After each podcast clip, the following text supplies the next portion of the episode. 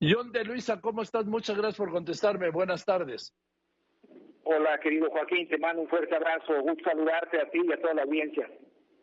Yo también, a ver, ¿qué se anunció hoy ante esto? John, dime qué van a hacer porque, pues como está, no puede seguir, ¿no?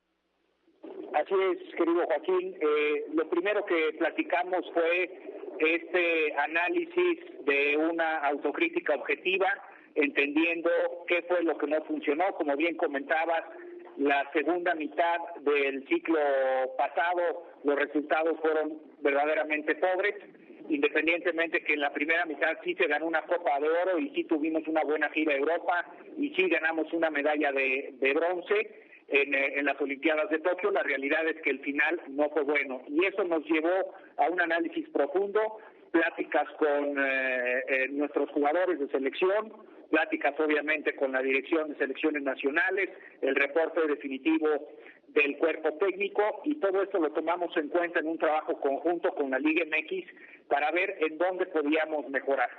Eh, a nivel de la federación, Joaquín, te comparto que eh, vienen dos, dos grandes cambios. El primero es una reestructura para fortalecer, para robustecer eh, el área deportiva de selecciones nacionales con una participación de un comité de selecciones en donde cinco dueños de estos dueños comprometidos con sus proyectos, que entienden perfectamente el fútbol mexicano y que invierten su patrimonio en él. Estos cinco dueños estarán guiando, estarán eh, validando los diferentes planes deportivos, liderados por un director ejecutivo de selecciones nacionales, que es el señor Rodrigo Ares, y así esperamos aterrizar mejores resultados a corto, mediano y largo plazo. Joaquín, recordar que ya tenemos partidos de Nations League en marzo y Dios quiera el Final Four en junio e inmediatamente después la Copa Oro del 2023. Y el otro gran cambio, Joaquín, sabiendo que no vamos a tener proceso eliminatorio hacia el 26, había que buscar alta competencia. Y esto paralelo con el trabajo que hace la CONCACAF de la mano con la CONMEBOL, traer las mejores competencias posibles para nuestra selección. El viernes pasado la CONCACAF y la CONMEBOL juntas anunciaron el regreso de la CONCACAF a la Copa América, esta Copa América 2024 que se va a jugar en Estados Unidos. Nosotros vamos a poder clasificar a través de la Nations League del año que entra no tengo la menor duda que estará México ahí compitiendo y compitiendo eh, a un alto nivel. Adicionalmente a eso, la Copa Oro W, la Copa Oro para mujeres del 24, contará además de las ocho mejores selecciones de la CONCACAF, va a traer a las cuatro mejores selecciones de Sudamérica. Y finalmente una competencia de clubes de los dos mejores clubes de la CONCACAF con los dos mejores clubes de la CONMEBOL. Tendremos una competencia tipo Final Four.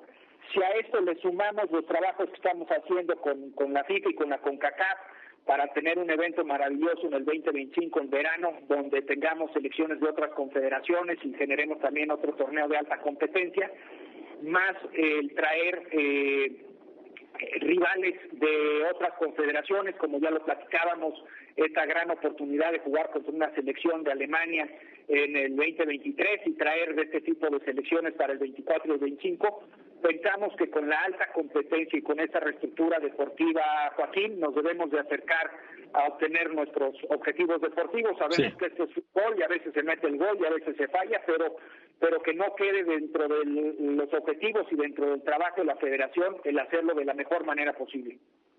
Ahora, bien, eso me parece muy bien, John.